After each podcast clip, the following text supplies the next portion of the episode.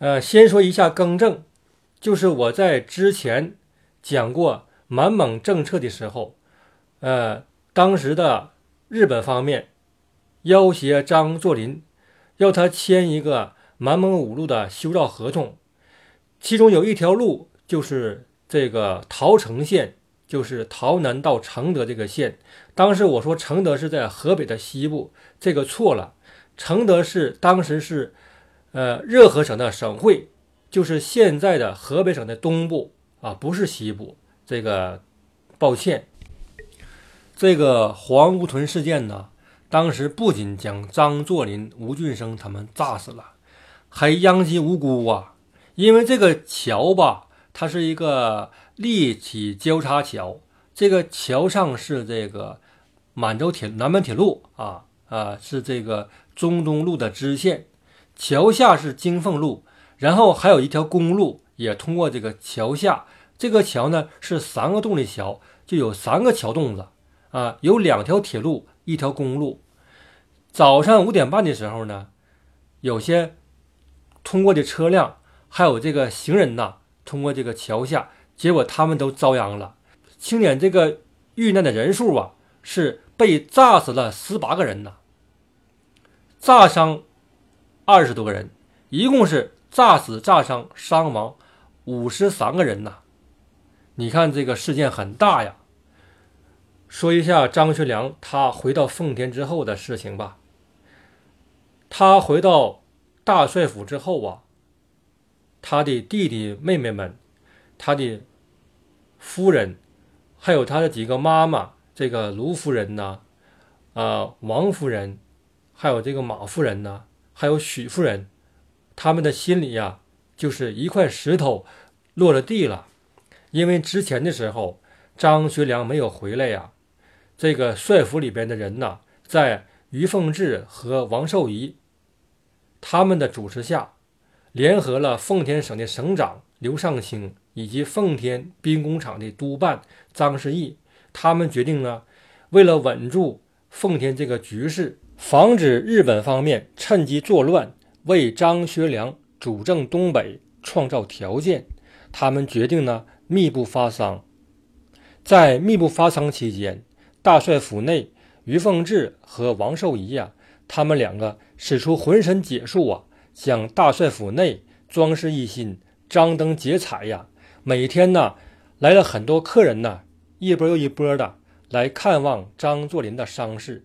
但是所有的客人呢，都禁止跟张作霖见面张作霖的卧室只有五夫人和他的丫鬟才可以进去。那个杜医官呢，每天下午来给张作霖看病、送药。有一次，日本方面派了日本奉天领事夫人，特意来过来看望，他执意要见张作霖，被。于凤至和王寿仪呢，拒绝了。这个夫人呢，对张作霖的病情啊，非常的关心。她呢，也怀疑张作霖是不是还活着。正在这个时候啊，从张作霖的卧室里面传出了张作霖的叫骂声。这一声叫骂呀，让这个日本女人呢，一下就放心了。所以呢，她就回去。向她老公报告了，所以为了掩盖张作霖去世的这个真相，王寿仪和于凤至尽了很大的努力了。帅府内的张作霖的孩子们，他的姑娘儿子们也都掩饰住悲伤，不许哭啊，不许叫唤呐，每天一如平常的该做什么就做什么。在这个奉天省署里面，刘尚卿省长啊。他也天天接待来自日本方面的客人呐，他们也是一再的打听张作霖的动向和他的病情啊。刘尚卿呢也是巧妙应答呀，从容不迫。奉天兵工厂的那个总办张世义呢，他也是如此。所以呢，在张学良没有回来之前呢，奉天局势还算比较平稳的，没有出现大的波动。张学良回来了，大帅府里有了主心骨了。他的弟弟们、妹妹们，他的几位妈妈还有张作霖的几个老部下，还有大帅府里的卫兵卫队，还有这些下人们呐，他们压抑多天的这个悲痛啊，一下子就爆发了。张学良呢，自然也十分的悲痛，他失去了父亲，可是他还算比较冷静。他在悲痛之余啊，他就思考形势，想对策呀。他迅速召开了奉天军政会议呀。因为张作霖呢，他没有留下遗言。当时王寿仪他为了稳定局势，他拟了一个遗嘱。这个遗嘱呢，在之前我讲张作霖的几位夫人的时候已经说了。这个遗嘱的意思就是让张学良接掌东北。而且张学良呢，他多年带兵，他有经验，有军权，他呢也有战功，还有呢这些老部下，张作相啊、张景惠呀，这些人呢，他们对张作霖非常忠诚，也是对这个他的儿子爱屋及乌，所以他们对张学良主政接班这个事情也非常同意，非常拥戴。都说这个杨雨婷呢，他想和张学良争功，这个事情呢是错误的。杨雨婷他一直是张作霖的参谋长，他为这个奉天呢也做了很多事情，可是呢他一直没有军权，没有实权，所以他在实力上无法与张学良抗衡，因此呢他不存在与张学良争功的这个问题。在二八年的六月十八日，奉天省长刘尚卿，他呢签发了一个省长公署的训令，就是以这个张作霖的口吻发的这个任命书啊。我读一下这个通电，就是这个委任书：本上将军现在病中，所有督办奉天军务一直不能兼顾，着派张学良代理，养继织造。并转赐所属一体织造等因，奉此除分行外，合令该县织造。此令，这个意思就是说，我上将军张作霖呢尚在病中，无法履行督办这个职务。这个职务呢，就让我的儿子张学良代理了。从此以后，奉天督办的一切事务由张学良履行。二八年，张学良才二十八岁，比较年轻。他妻子就建议要采取以退为进的这个策略，建议她丈夫推举张作相为东北边防军的总司令。于是呢，张学良就推举张作相做这个总司令了。可是，在会上啊，张作相呢坚持不受，他说自己老母亲。新丧不久，他要回家给母亲办丧事去，而且他表示了：“我们拥戴张学良张少帅接掌奉天，主政东北，以后您就放心大胆的干吧。”张学良在一九二八年的七月二日就任东北边防军的总司令了。张学良从就任奉天督办到担任这个东北边防军的总司令。实现了子承父业，奉系的权力平稳的交接了。这个时候呢，杨雨婷他们把这个东北军大部分都撤回东北了，再也不怕日本的关东军挑衅了。于是，在二八年的六月二十一日，张学良呢就正式宣布他父亲张作霖去世的这个消息，开始给父亲大办丧事了。大帅府内呀。高搭灵棚，哀乐低回，哭声阵阵呐。东北各个地方的军政长官全来吊唁呐。国民政府蒋介石也派来了方本人来吊唁。这个方本人呢，他是国民党的赣西镇守使，后来是国民政府军事委员会的中将委员。国民政府还送来了挽联儿，挽联儿说呀。噩耗传来，即使山河变色呀！兴邦多难，英联风雨同舟啊！日本方面也派来了公使，叫做林全柱，作为吊唁公使来参加张作霖的吊唁活动啊。这个丧事办得很隆重，也很长，一直到二八年的八月末才结束。在办丧事期间呢，张学良呢也没忘了这个稳住奉天的局势，军队呢在奉天城内进行戒严呐。严防日本方面进行挑衅。张学良呢，他准备给他父亲找一块墓地，要安葬他的父亲。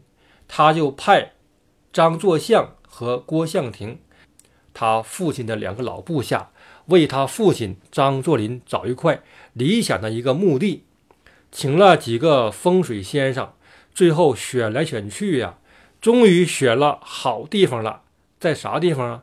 就在现在的辽宁省抚顺市大伙房水库的岸边上，现在呢是一个风景名胜区，叫做大帅林。大帅林呢，当时啊叫高丽营区，就是张学良请风水先生给他父亲选的这个墓园。这个工程呢，就叫做大帅墓陵墓工程处。从这个一九二八年十月份开始施工，一直干到一九三一年一月份，这个工程就竣工了。张学良准备在一九三一年的十一月份为他老父亲下葬，可是很不幸啊，在一九三一年的九月十八日，日本的关东军又突袭了东北军北大营了，九一八事变。发生了，因此他父亲安葬这个事情就被迫的拖了下去。但是他父亲的那些老部下们，张作相、张景惠、张海鹏他们，念及呀张老帅对他们这些老部下的恩情，他们就多方的和日本关东军呐进行沟通，进行协调。终于啊，在一九三七年的六月三日，日本方面同意在张作霖老家辽宁省锦县安葬张作霖的遗体。辽宁省锦县有个一马房乡，就是张作霖他们这个祖坟的所在地。他的母亲王氏和他的大夫人。赵春贵都安葬在这个张氏墓地里面。现在这个地方呢，归辽宁省锦州市临海市下面的一个石山子镇，归属这里边。张作霖，字雨亭，他出生于一八七五年的三月十九日，在一九二八年六月四日被炸身亡的时候，他才五十三岁。他一直被错葬在大帅府内的东华厅内，在他去世九周年之后的一九三七年六月四日，才实现了入土为安了。张作霖的身后事说完了，再说一下日本方面对黄姑屯事件的反应，以及对河本大作等人的处理情况，还有河本大作的结局。当时啊。日本的政局很复杂，上节说过，日本的军事方面，军部啊，军部呢有这个陆军、海军、空军、参谋本部，他们呢对这个日本的内阁呢，有的时候不买账啊，喜欢自行其事。可是呢，内阁没有办法，甚至他们军部绑架内阁，军部是一个战车，就将内阁。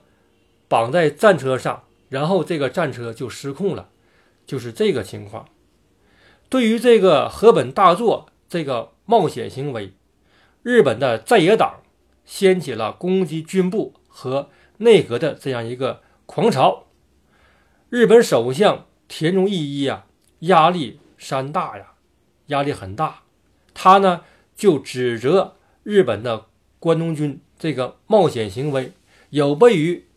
一九二七年六月份的那个东方会议的精神，是违背了这个会议精神的，所以应该进行处理，应该对河本大作等相关人员采取严厉的处理措施。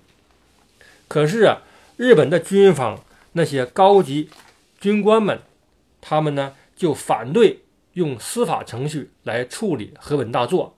有些人是河本的大陆会的会员，呃，双叶会的会员。上节说过，河本呢有组织能力，在上大学的时候，在关东军期间，组织两个法西斯团体，呃，一个是大陆会，一个是双叶会。主张重新处理河本的人呢，有永田铁山，是当过陆大的一个教官，高级教官，还有冈村宁次，这个不用说了，后来的侵华日军华北方面军的司令官。还有呢，矶谷廉介啊，他当过这个日军占领香港之后的第一任总督。还有板垣征四郎，是关东军的高级参谋。还有东条英机，那更有名了。还有土肥原贤二，日本关东军、日本沈阳特务机关的机关长，日本华北特务机关的机关长。还有山下奉文呐，这些人物呢？他们是日本军部的中坚力量，有的是高级将领，有的是中级军官，他们一律反对处理河本大佐。这还不算呢，日本这个陆军中枢那个大臣白川义哲，他也当过关东军的司令官，他也主张维护河本，不要河本受处理。啊，所以啊，田中义一首相啊。他也没办法了，他不能通过军事、通过司法程序来处理河本了。最后怎么办呢？就给河本那个转为预备役了，就是你脱下黄皮军装吧，你别当兵了，就这样一个处理。虽然河本大作转成了预备役，可是这个事件呢，远远没有平息，因为当时的张作霖是北京的。国民政府的大元帅呀，炸死他，就等于说日本向中国开战了。这个事件呢，惊动了日本的天皇了。田中首相必须向天皇说明这个情况，于是他就上奏天皇，他就把这个黄姑屯事件的真相如实地报告给天皇了。天皇呢？也要追究军部方面的责任了，所以这个时候军部不干了，军方人物他们开始向田中义一发难了，所以这个田中啊，他为了不让自己的内阁倒台呀，他就被迫的第二次上书天皇了。他又说说黄姑屯事件这个真相呢，是由蒋介石方面的南方革命军的。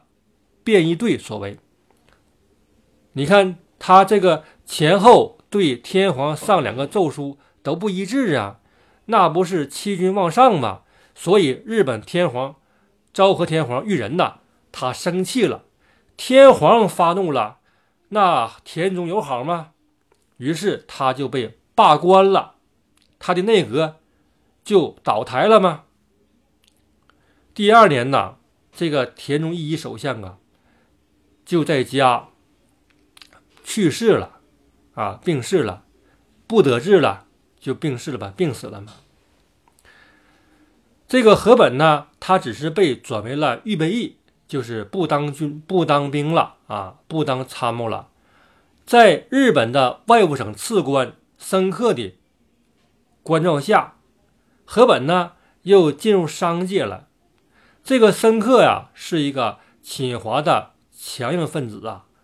现在这个河本呢，这个不当兵了，不当参谋了，所以这个申克就主动的给河本每个月二百元的生活费呀，挺够意思吧？来资助河本的生活啊。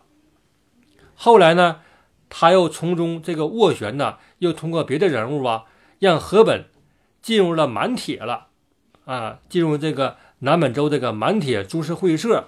让河本当满铁下面一个子公司的理事长，那个子公司就是满炭株式会社啊，满碳碳业株式会社当理事长。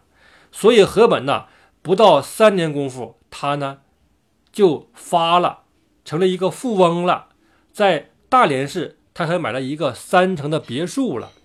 可是啊，好景不长啊，满铁来了一个新的一个资本家，年川义介呀，他呢在满铁又成立一个新的公司，叫做满业，他开始排挤河本了。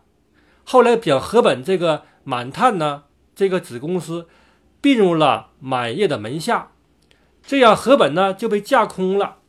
所以河本他也不傻呀，他一看我被架空了，在满铁干也没啥意思了，他呢就辞职了，就回大连去赋闲去了，啊，去赋闲去了。